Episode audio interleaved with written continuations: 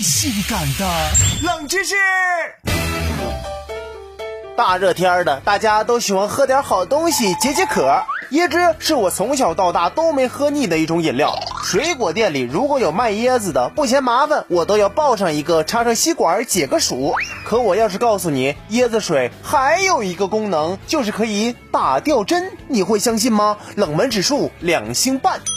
在成龙大哥的电影《我是谁》当中，有一个镜头就是用椰子水打吊针，看似是不可思议，但其实是有依据的。首先，椰子水有着世界上最纯净的天然水之一的称号，因为椰子水是椰子树的根茎吸收土壤中的水分，经过树茎运输、果皮的过滤，最终储存至椰子果实内的液体。这样的过程保证了椰子水是无菌无污染的。